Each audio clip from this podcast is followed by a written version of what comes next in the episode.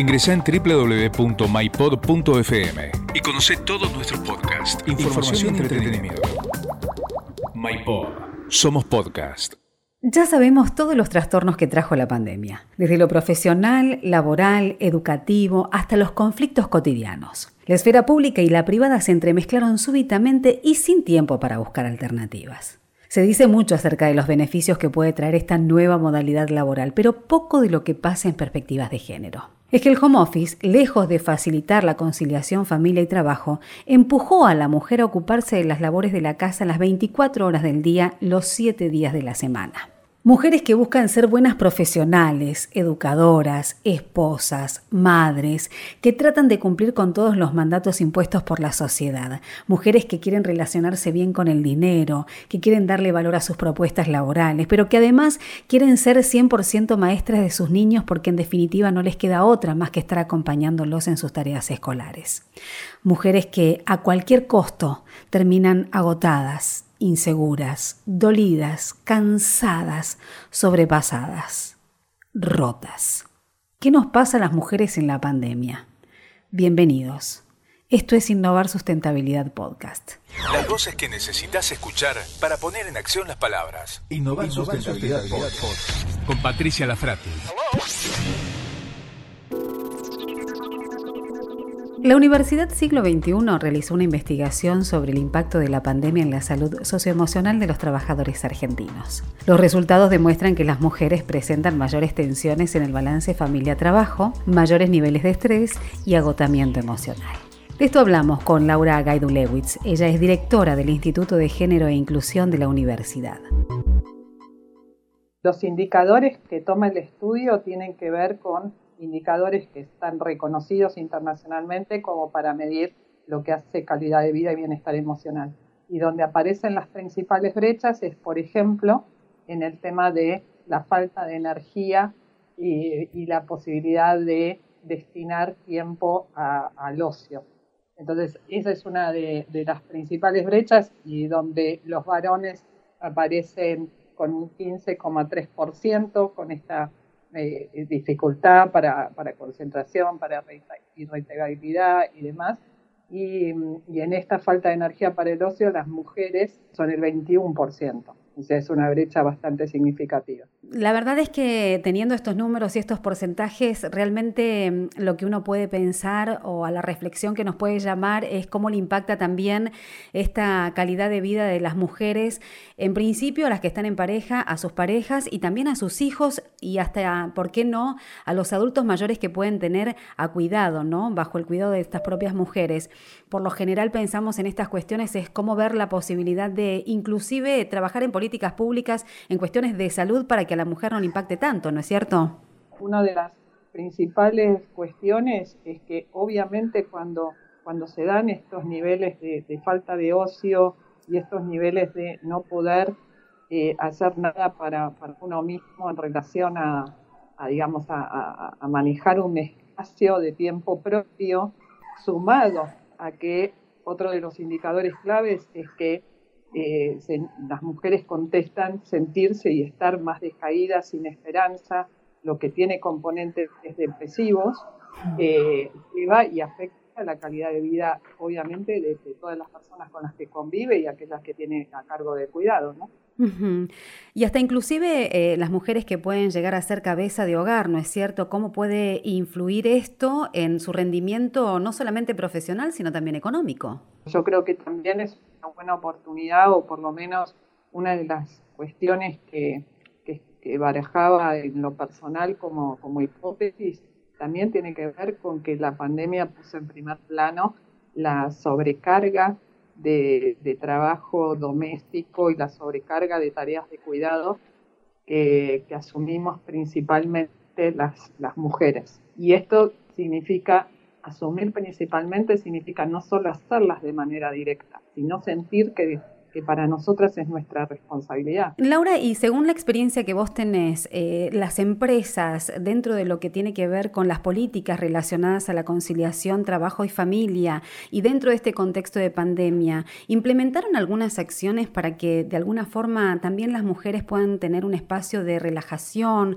o de acompañamiento y estimulación para que se sientan un poco más acompañadas? Gran parte de las empresas, y sobre todo las grandes empresas, están empezando a establecer algunas políticas que permiten como, como organizar más la, carga de trabajo, también dando espacio para que puedan eh, resolver tareas que hasta hace, o previo a la pandemia, quizás las tenían eh, organizadas de otra manera. Por ejemplo, el acompañamiento escolar de los hijos. Claro. Entonces, y en eso hay una toma de conciencia y hay, por ejemplo, la organización de determinadas brechas eh, horarias donde la, bueno, se, se fija no poner Zoom, reuniones, ¿viste? esa es una de las medidas más simples. Y otra tiene que ver con el acompañamiento con algunas actividades específicas de soporte en lo emocional, desde, desde ayudarlas a pensar de cómo manejar el estrés, cómo manejar el, el hogar en estas condiciones y también en, en algunas empresas, creo que esta es la mayor oportunidad, lo que decías antes como política pública, pensar y poner sobre la mesa qué es lo que pasa con las tareas de, y las responsabilidades de, de cuidado y, y las tareas domésticas, ¿no? Si no hay cambios a nivel de nosotras, a nivel de nuestra emocionalidad y no hacemos un trabajo sobre nosotras mismas, con las políticas públicas no alcanza para mover la aguja y cerrar las brechas. Innovar Sustentabilidad Podcast.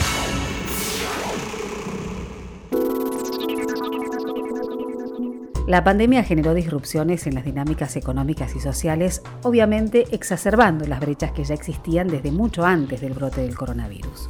Ya escuchamos que las mujeres viven en un estado desigual no solo desde lo físico y emocional. Ahora la pregunta es, ¿sufren también una desvalorización económica y financiera por parte de los hombres? Esto nos responde Elena Estrada, consultora estratégica en temas de economía y mujeres. Banca Mujer, equidad de género en las organizaciones y liderazgo femenino tanto en el ámbito privado como en el ámbito público creo que este tiempo puso en blanco y negro un montón de cosas que de alguna manera ya estaban, pero con menos evidencia.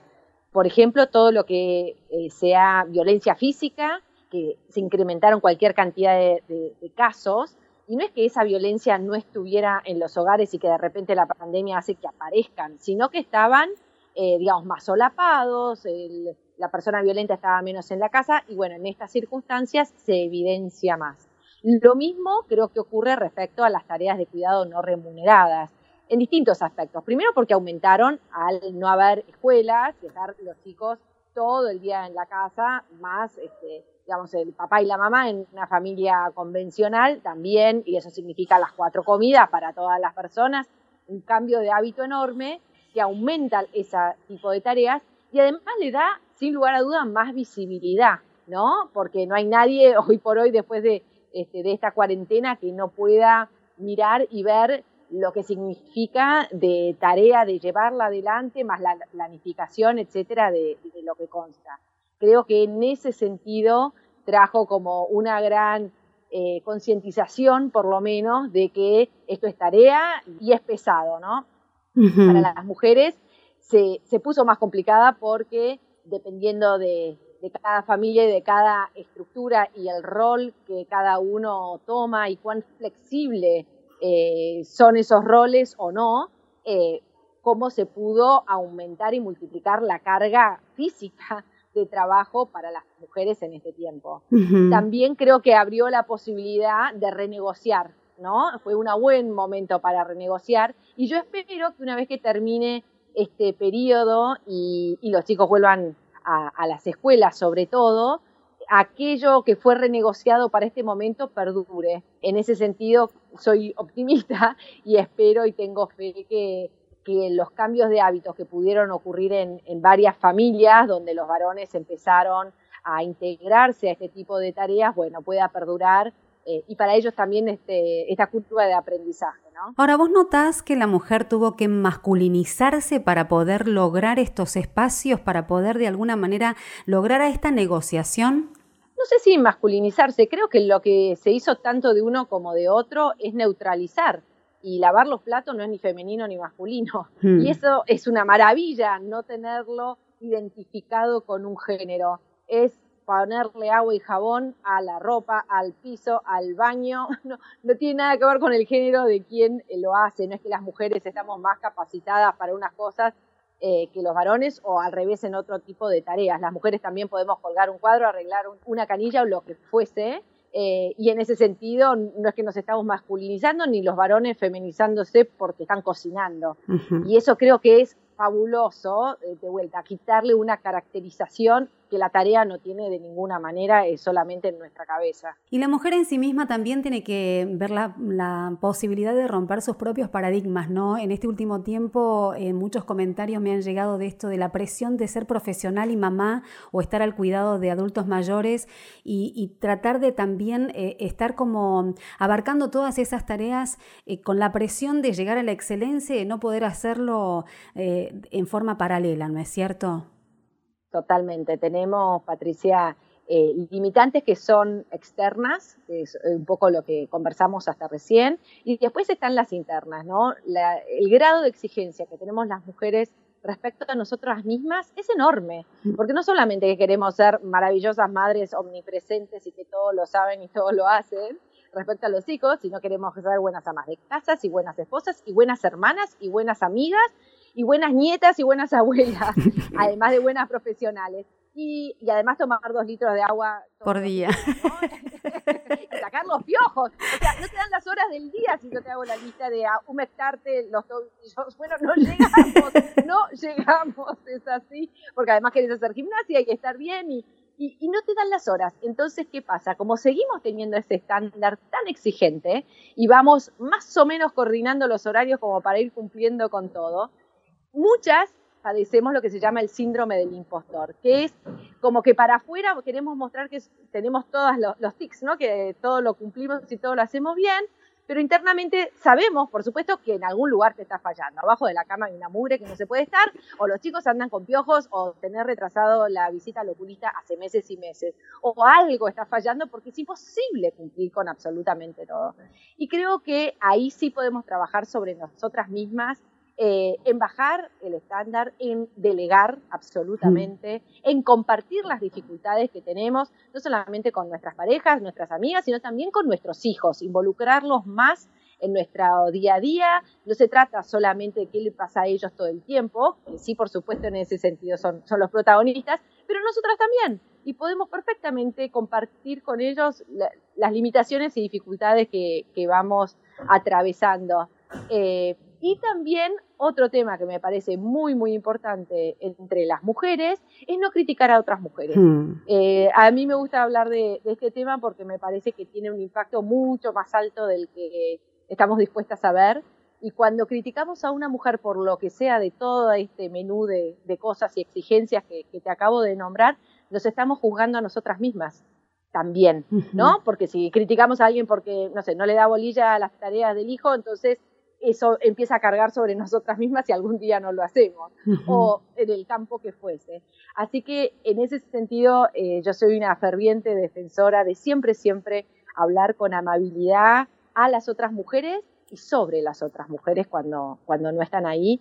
Creo que eso puede alimentar un tipo de alianza entre mujeres que nos favorece a todas, que nos abraza a todas, sin juzgarnos eh, y de una manera mucho más amable y sustentable. Innovar Sustentabilidad Podcast con Patricia Lafrati.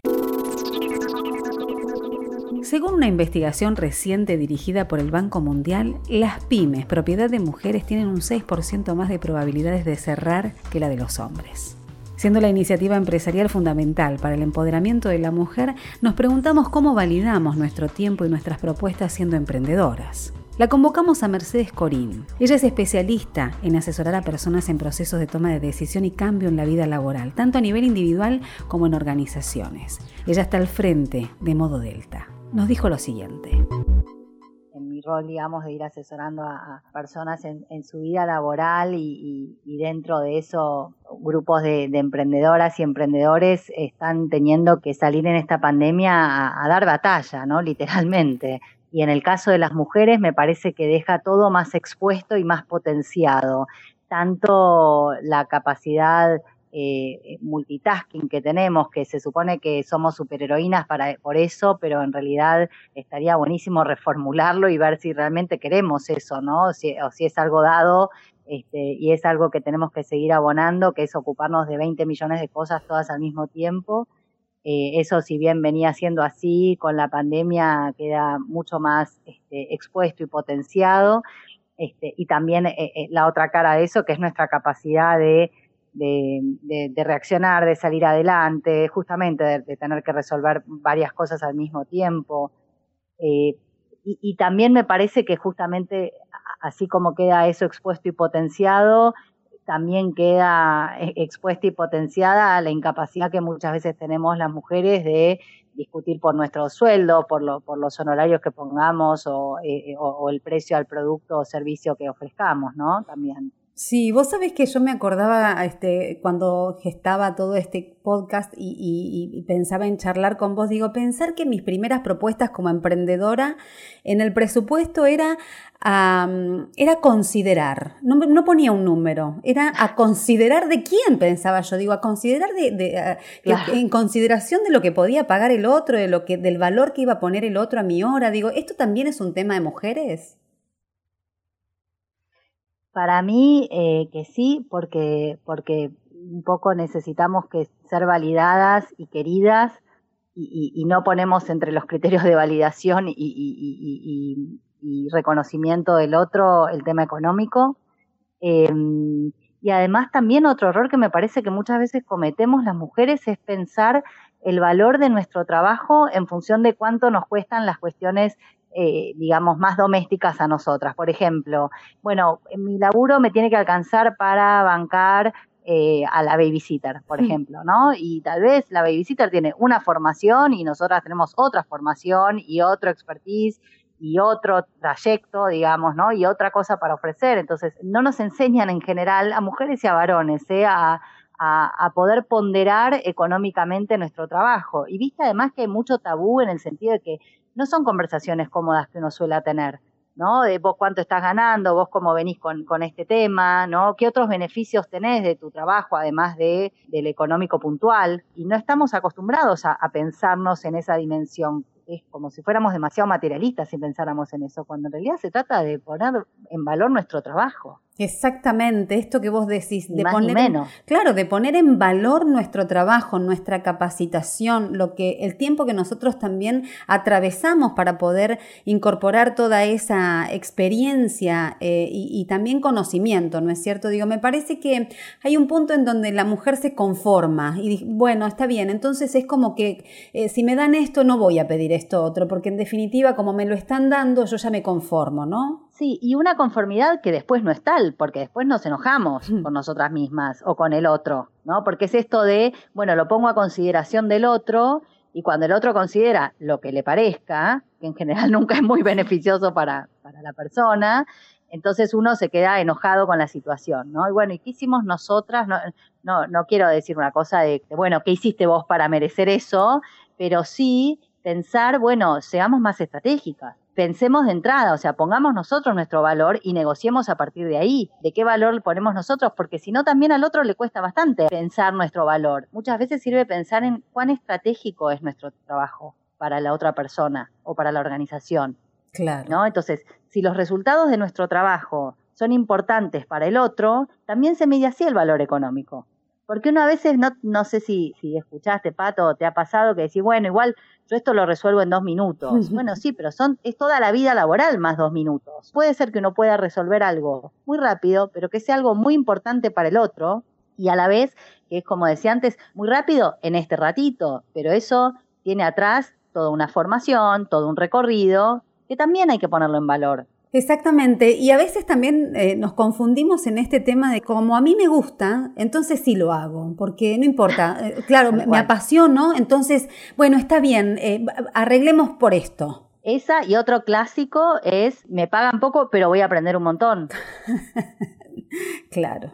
No, está buenísimo. Uno siempre va a aprender un montón en general en los trabajos. Entonces, ¿por qué eso tiene que ser parte de la moneda de cambio? O, la, o el único criterio, digamos, ¿no? O sea, no digo no tenerlo en cuenta, pero digo, ¿es, es eso lo que, o sea, en realidad nos estamos buscando, me parece, argumentos que nos dejen tranquilas de, de por qué vamos a estar cobrando poco. Claro, exactamente.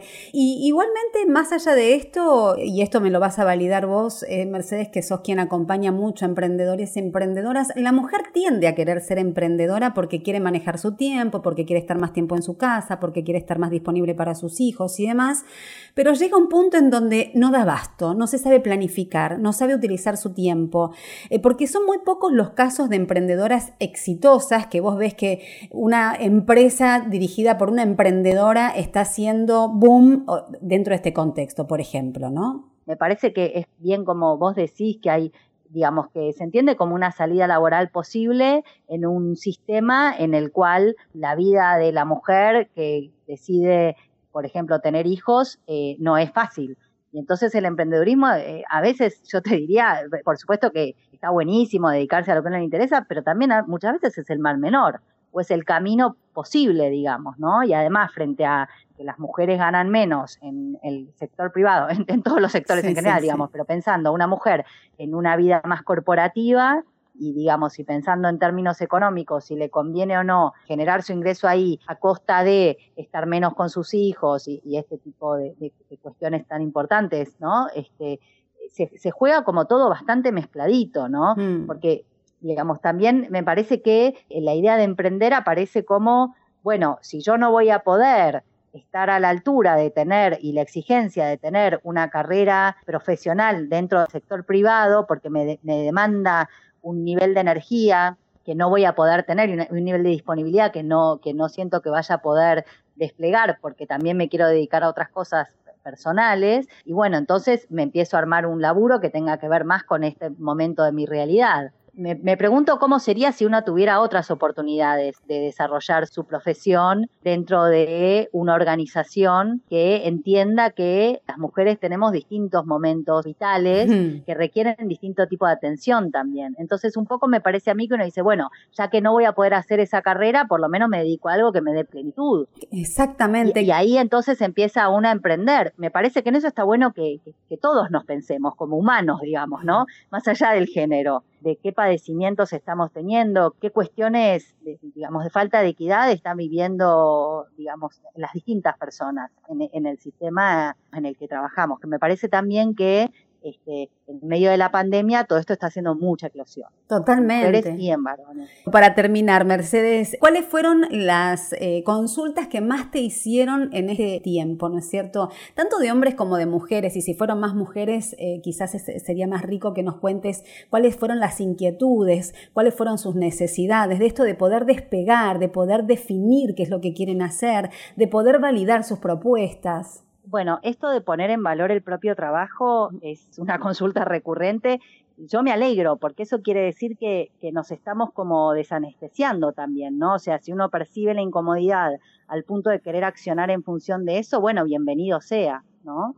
Lo otro también que vos lo mencionabas es la, hiperproductividad a la que estamos eh, eh, obligadas algunas personas quienes se encargan de tareas de cuidado, ni hablar, me parece que las que en términos de mujeres las, que más complicado lo tienen son las mamás con hijos chiquitos, mm. de, de 0 a 10 años, porque el nivel de demanda y que tienen que seguir trabajando como si nada, digamos, ¿no? Hoy, por ejemplo, estaba trabajando con una mujer que tiene una hijita de cinco y están con todo el tema de lectoescritura. Mm. Y la, maestra no puede en sala de cinco, tiene un Zoom con 20 nenes, ver cómo está dibujando la letra A. O sea que esa mamá tiene que hacer la letra A con esa hija al lado. Claro. Y, a la vez contestar los mails. Claro. Eh, entonces, me, parece ahí que también, bueno, depende mucho de uno eh, en qué entorno se encuentre, pero muchas veces no tiene que ver tanto con, es un poco parecido a lo de a considerar, ¿no? O sea, no tiene que ver tanto con cómo lo, dice el otro o nosotras quedarnos enojadas porque el otro no nos ofrece un, ámbito distinto y, y, ahí lo que yo sugeriría es que nos llevemos la pregunta de, bueno, ¿qué estoy haciendo yo para intentar que esto se modifique? ¿no? ¿Pude ofrecer otra alternativa? De horario de reunión que no sea la que yo sé que va a ser el Zoom de mi hijita? ¿Por qué pienso de entrada que voy a poder resolver las dos cosas al mismo tiempo? Si sé que no voy a poder resolverlas. Insisto igual, Pato, que depende mucho del ámbito en el que uno esté y hay situaciones donde una tiene muy poco margen de movimiento también. Sí, tal cual. Pero la pregunta es, cuando sí tenemos margen de movimiento, ¿lo usamos? Chan, bien. Es, es la famosa el para qué, ¿no? Claro. Vivimos en un mundo en donde las presiones y exigencias culturales recaen sobre las mujeres. Y por lo tanto son muchas las que luchan incansablemente por tratar de cumplir con esas exigencias. Esas presiones hacen que una gran cantidad de mujeres paguen un precio muy alto por cumplir con ese ideal de perfección. Pero ya muchas dijeron basta y decidieron dar un paso atrás para apreciar los momentos simples de la vida, momentos que nos perdemos y que muchas veces se nos escapan de las manos. Relájate, respira Deja ir. Es hora de que las mujeres nos liberemos de esa exigencia por parte de la sociedad de ser perfectas. Esto fue Innovar Sustentabilidad Podcast. Seguinos a través de las redes sociales y escuchanos a través de nuestra página web www.innovarsustentabilidad.com. Innovar Sustentabilidad Podcast. Este fue un podcast de MyPod.